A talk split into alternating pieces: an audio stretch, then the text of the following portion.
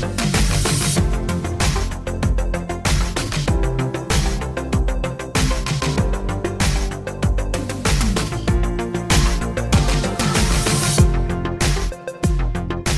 Ideias, ideias, ideias. É difícil tê-las, dar-lhes forma, fazê-las acontecer e por isso está no ar mais um Brainstorming, o programa da Rádio Observador onde vamos atrás das marcas e das ideias criativas que saltam à vista de todos nós. E se o dia de Natal fosse no dia em que começam as campanhas, já tínhamos cruzado o ano novo. Começa a febre do Natal publicitário e aproveitar a quadra em que todos têm um lugar à mesa para lá pôr todos, mesmo todos, sem exceção. Vamos à boleia da mel neste caso. E esta coisa do, dos mais pequenos e do mundo da comunicação digital? É o futuro, sim senhores, mas sem passar passado nada feito e por isso há selos para os mais novos com a mais recente parceria dos CTT e do Canal Panda.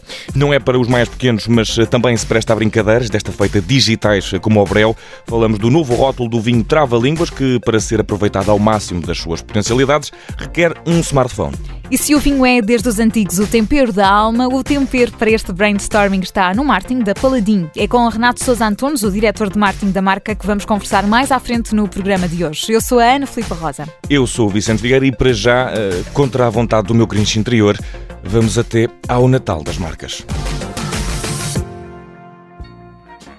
E há duas coisas que novembro traz o frio e a febre. A febre do Natal antecipado. É, estamos a 32 dias da consoada e a 39 graus de febre de Natal antecipado. Às vezes dá a impressão que é já amanhã. Seja quando for, até ser o tempo não deixa de contar. Muitas são as marcas que já estão a lançar as respectivas campanhas de Natal. E a quadra é conhecida por Vicente. Pelas compotas? N não, quer dizer, sim, mas eh, isso é só desde o ano passado. Qual é a mais pura das tradições de Natal?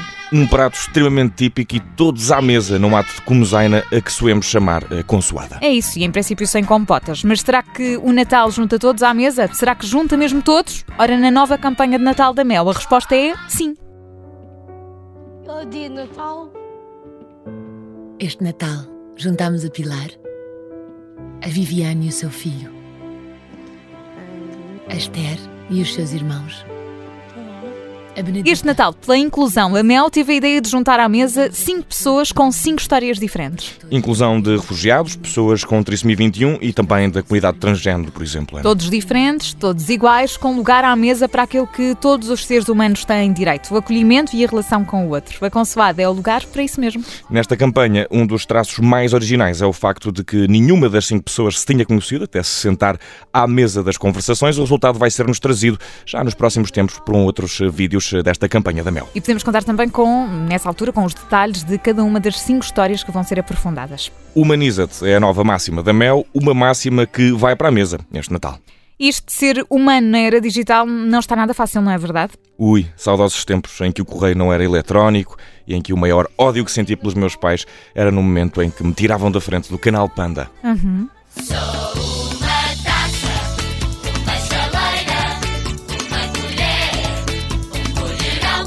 Canal Panda, o gáudio das crianças, o drama psicológico dos pais quando o que acontece é este tipo de canções a tocar em loop. Não é? Pois é, e talvez a pensar nesses pais e de forma muito menos barulhenta, os CTT e o Canal Panda aliaram-se para uma coleção de. Taças. Não. Chaleiras. Não, Vicente.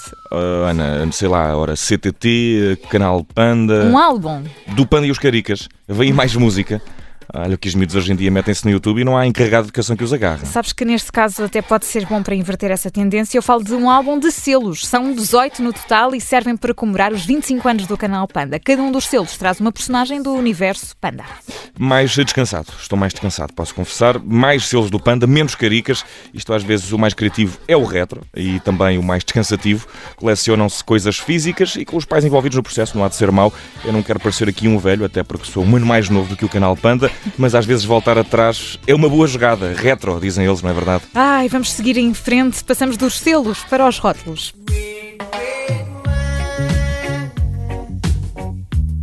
Vinho. Certas mitologias têm um deus só para o pelour deste néctar que, que muito por cá se aprecia também, mas o novo vinho Trava-Línguas Tinto 2019 vai para além do líquido e puxa também pela arte e pela tecnologia. Este vinho é responsabilidade do produtor Poças e desafia os utilizadores a usar o telemóvel para que a experiência se torne mais imersiva do que costuma ser. Vinho, experiência imersiva. Não estivéssemos nós a falar de um rótulo, eu diria que o convite era para ir ao lagar pisar a uva. Mas o segredo está mesmo no rótulo da garrafa que foi criado pelo artista André da Lomba. É, através de um QR Code colocado nesse mesmo rótulo da garrafa do Trava-Línguas, chega-se a uma animação em realidade aumentada que corre no espaço do rótulo e que nos transporta para um trava-línguas da nossa infância através da imagem. O rato. Não, bem, não vou avançar. Depois eh, disto, de não deixar o trava-línguas travar-se de razões eh, com mais nada e gostar o bom tintim, que é sempre um bom tempero para uma noite com amigos. Olha, boa, gostei. E por falar em tempero, muito sabor traz a Paladinha aos nossos manjares e é com Renato Souza Antunes, o responsável pelo marketing da Paladinho, que estamos à conversa já a seguir.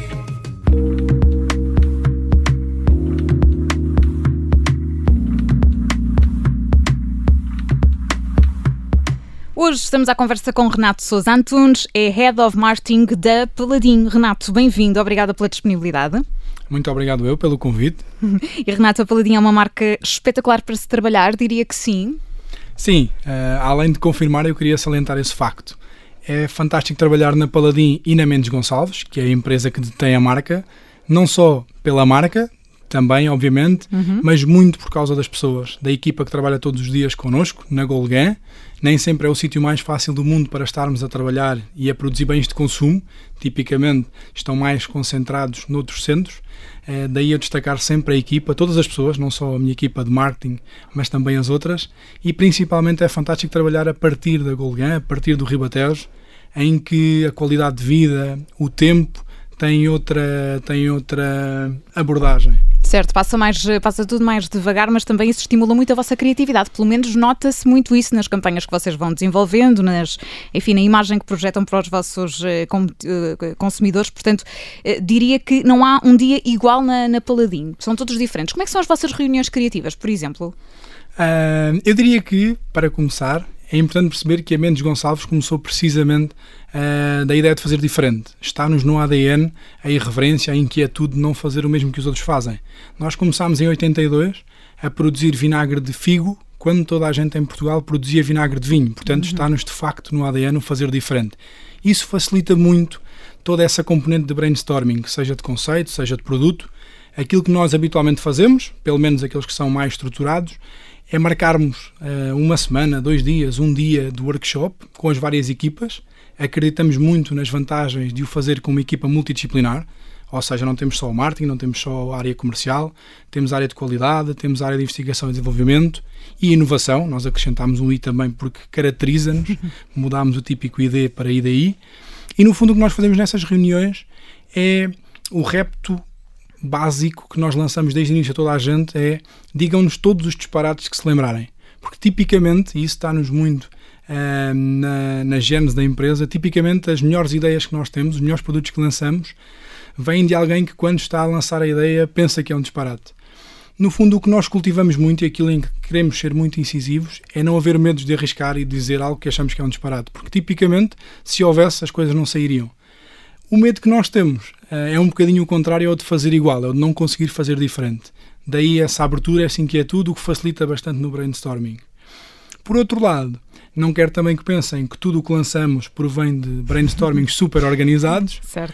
Há muita coisa que surge de forma orgânica, de forma natural, uh, em conversas na fila para a máquina do café, quando estamos uh, na fila da cantina, quando vamos almoçar em conjunto, surgem muitas ideias que depois obviamente carecem de desenvolvimento a seguir, mas há uma grande abertura para ouvirmos toda a gente, muito por isso porque já tivemos ideias muito bem sucedidas, surgidas de todo o lado. E isso é muito bom para nós. Quer-nos dar algum exemplo uh, concreto, por exemplo, de uma ideia assim fora da caixa que tenha surgido nessa fila para o café ou no, nesse almoço? Isso é muito engraçado. É muito engraçado. Não sei se vocês também têm um quadro de disparates. Eu aqui, se calhar, já estou a revelar mais, mas nós temos aqui no Observador um quadro dos disparates. Portanto, não sei se é assim também que vão surgindo algumas ideias. Sim, nós usamos muito os quadros, esse tipo de quadros, uh, nos nossos exercícios de cocriação, que eu estava a caracterizar antes, ou seja, temos as paredes cheias de papéis onde é suposto as pessoas escreverem tudo aquilo que lhes vem à cabeça sobre a marca, sobre o produto, sobre o conceito, por muito estapafúrdio que possa parecer, uh, mas basicamente isso ajuda-nos muito. Sobre a questão de produtos e lançamentos que tenham surgido daí, há vários exemplos, eu posso pegar um bocadinho num produto que é o vinagre, que nós concebemos, neste caso, para vinagre de limpeza, que surgiu da ideia de várias pessoas de outras áreas que não a de marketing, em termos outros usos para o vinagre. Neste caso é uma marca à parte da Paladin, faz na mesma parte da Mendes Gonçalves, e é muito interessante porque surgiu de uma conversa perfeitamente informal e acabou por ser um conselho que se provou muito bem sucedido. Eu queria falar também aqui de outro produto que está, que está a dar que falar. A vossa linguagem é sempre muito jovem e, portanto, continua sempre a surpreender. A última foi o lançamento do Paladin Sacana com cannabis eh, e a, e a ideia é genial. No YouTube vocês lançaram e no TikTok também uma música. Eu tenho aqui um bocadinho da música, portanto, para quem nos está a ouvir, eu vou colocar aqui de, de fundo. Como é que isto surgiu? Conte-nos um bocadinho como é que vocês produziram também esta esta campanha que é um, uma música que estamos a ouvir, é um reggae, não é? Um reggaeton, quase. Portanto, para lançar este, este produto muito fora da caixa. Sim, é verdade. No fundo, nós queríamos e precisamos muito, dado o nosso ADN criativo e inventivo, queríamos relançar novidade na área dos picantes, que é algo que fizemos com os piripiris, com os sacana, ah, já por várias vezes. Lançámos primeiro, depois adicionámos sabores, entretanto lançámos o ai ai e faltava-nos e queríamos em Eu adoro os nomes, Renato, desculpa, adoro os nomes, sim. É verdade, nós temos uh, aqui um grande, uma grande abordagem, como dizia, muito jovem, tem muito a ver com o target uh, que temos para as marcas, para a Paladinha em específico, neste caso, e basicamente este lançamento surgiu muito porque queremos revolucionar mais uma vez a categoria dos picantes e dos piripiris, que tipicamente é uma categoria não muito dinâmica e que nós tentamos transformar permanentemente. O cannabis fez-nos sentido, fez-nos fit, porque de facto é um dos produtos que está a ter e que está a ser uma trend de consumo muito a nível alimentar, uhum. misturado com outros tipos de produto. Neste caso, fez-nos sentido no picante. Uh, obviamente que é 100% legal, temos o produto perfeitamente enquadrado e autorizado pelas entidades competentes, mas de facto é um dos grandes lançamentos deste ano. Está baseado numa campanha uh, muito diferente daquilo que fizemos até agora. Nós lançámos de facto esta música e este videoclipe que foi feito de raiz, ou seja, é um elemento que vai perdurar uh, além do seu uso comercial, é algo que queremos que fique e que caracteriza o produto e tem muito a ver com isso, com fazer diferente e com deixar uma marca também nesta categoria dos picantes. É engraçado, eu vou só aqui aumentar um bocadinho o volume para nós eh, ouvirmos um bocadinho da letra, porque isto fica na cabeça.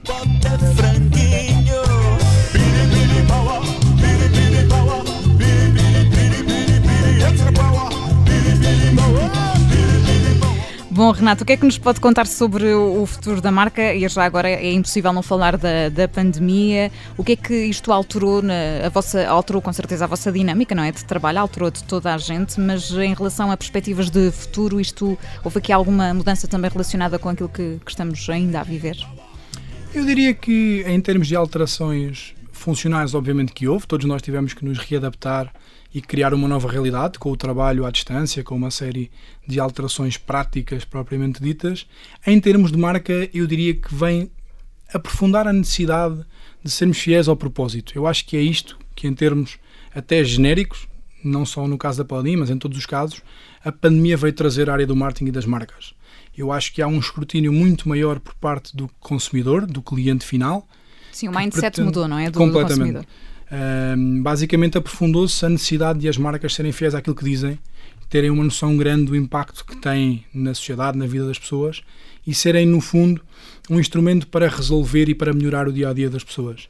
E isso vem, no fundo, reafirmar aquilo que tem que ser o nosso compromisso com aquilo que defendemos, no nosso caso, com a irreverência, com a inquietude, com a necessidade de fazer diferente, uhum. de deixar uma marca. E é muito aí que também surge esta necessidade de quando comunicamos como neste caso do Piripiripaua, fazemos-lo de forma marcante, de forma que queremos que seja diferente, que perdure, porque tudo tem que ser coerente. Basicamente, em termos de marketing, eu acredito muito numa, numa corrente que fala cada vez mais da importância do propósito. Muito mais importante do que nós fazermos produtos bons, ou sabermos o que é que queremos ter, o que é que queremos lançar, é que isso faça sentido, porque cada vez mais as pessoas vão comprar o porquê. Porque é que nós estamos, porque é que existimos, porque é que fazemos o que fazemos. Nós não existimos para fazer maionese. Há uhum. muita gente que faz maionese no mundo, há muita gente que faz ketchup no mundo. Nós existimos porque temos o propósito de ser diferentes, de ser irreverentes e de revolucionar essas categorias. Então temos que ser fiéis a isso, em tudo.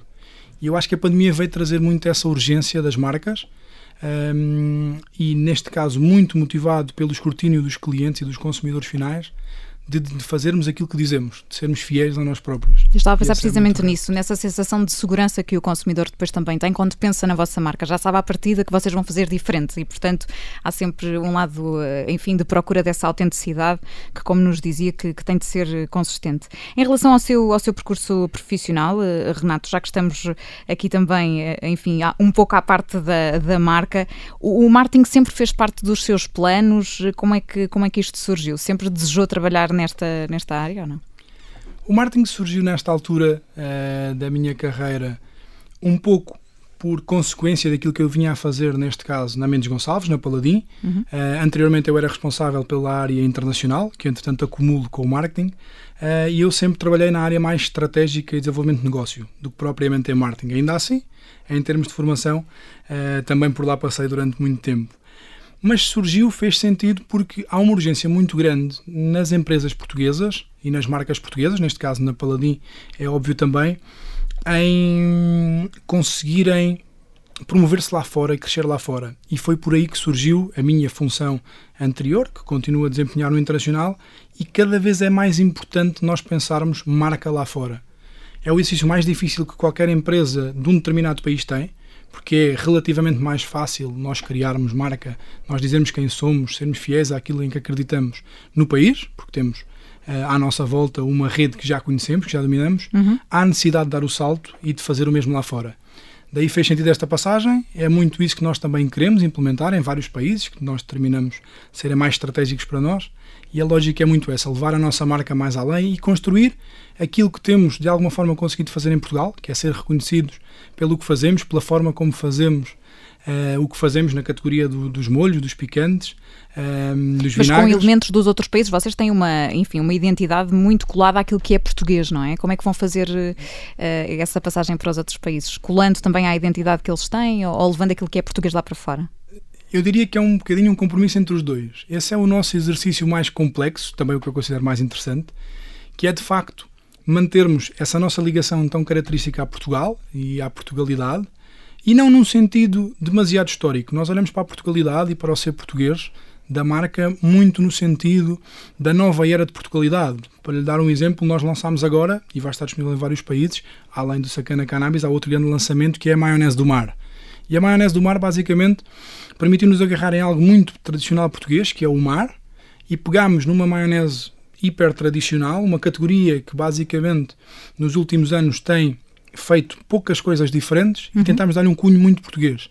E a lógica foi: queremos revolucionar desde a receita, aqui adicionámos algas e, portanto, podemos retirar também sal, que são um ingrediente maravilhoso, e também pegámos no packaging e transformámos a cor mais típica da maionese, que é o bege, quando nós, não sei se já fez este exercício, mas quando vamos a um linear de maioneses, é dos sítios mais aborrecidos no supermercado. É verdade. Eh, as embalagens são todas muito parecidas, ou não são top-downs, ou são frasco e são beges. Então nós puxamos a cor do nosso mar, que também não é o mar das Caraíbas, portanto um azul mais carregado na embalagem, e estamos a relançar a maionese dessa forma. E queremos implementar isso também noutros sítios. Uh, portanto, a lógica é um compromisso entre nossa, as nossas raízes e aquilo que podemos fazer diferente. A nossa forma de estar nos países, por muito que tenhamos sempre a necessidade e a vontade de manter estas raízes, há também que adaptar. Daí eu dizer que é um compromisso. Posso lhe dizer que, por exemplo, do nosso portfólio em Marrocos, ou na Arábia Saudita, ou até na Rússia, mesmo que os produtos sejam os mesmos, muitos deles têm dentro do frasco uma receita ligeiramente diferente, mais adaptada ao país, porque Marrocos preferem a mostarda mais forte ou porque querem o ketchup com menos açúcar ou menos doce na Rússia, portanto adaptamos aquilo que temos de fazer para que o produto seja valorizado em cada país, não deixando nunca esquecer essa parte da Portugalidade que é tão característica em nós. Muito bem, que tem essa, tem, enfim, está associada muito à, à, vossa, à vossa marca, mas é muito curioso terem essa flexibilidade de, de, adaptação também, portanto o futuro vai passar por aí, por continuar a fazer coisas fora da caixa, por ir buscar ingredientes novos, como nos falava aqui o Renato das algas, por exemplo, na, na maionese, portanto nós vamos continuar também a acompanhar o vosso trabalho. O nosso convidado de hoje foi o Renato Sousa Antunes, é Head of Marketing na Paladin. Obrigada, Renato, até à próxima. Obrigado, eu até à próxima.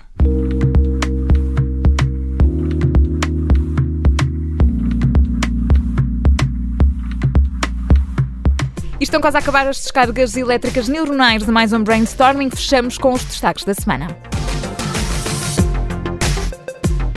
E nem só de homens se faz o desporto e não só em provas desportivas as vitórias fazem a diferença. O projeto The Day After Women's Day Newspapers sobre as desigualdades no desporto em Portugal conquistou dois prémios de prata nos London International Awards. Esta gala, destinada a reconhecer os melhores trabalhos publicitários e criativos em todo o mundo, premiou o trabalho português na categoria de uso criativo de dados.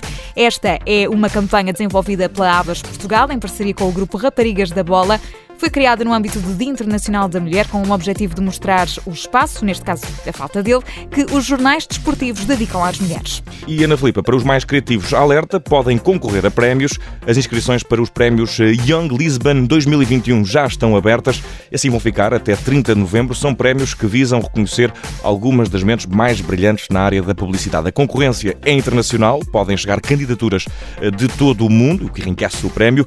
Relembro que até dia 30 de novembro todos os estudantes e jovens profissionais da área de publicidade podem submeter trabalhos e tentar a sorte. A edição deste ano foi dos prémios eh, promovidos pela Lisbon International Advertising Festival Group.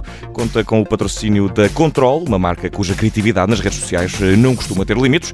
E é essa a base para a criatividade. Pelo menos acreditamos nós. Mais criatividade no brainstorming para a semana. Até lá. Até lá.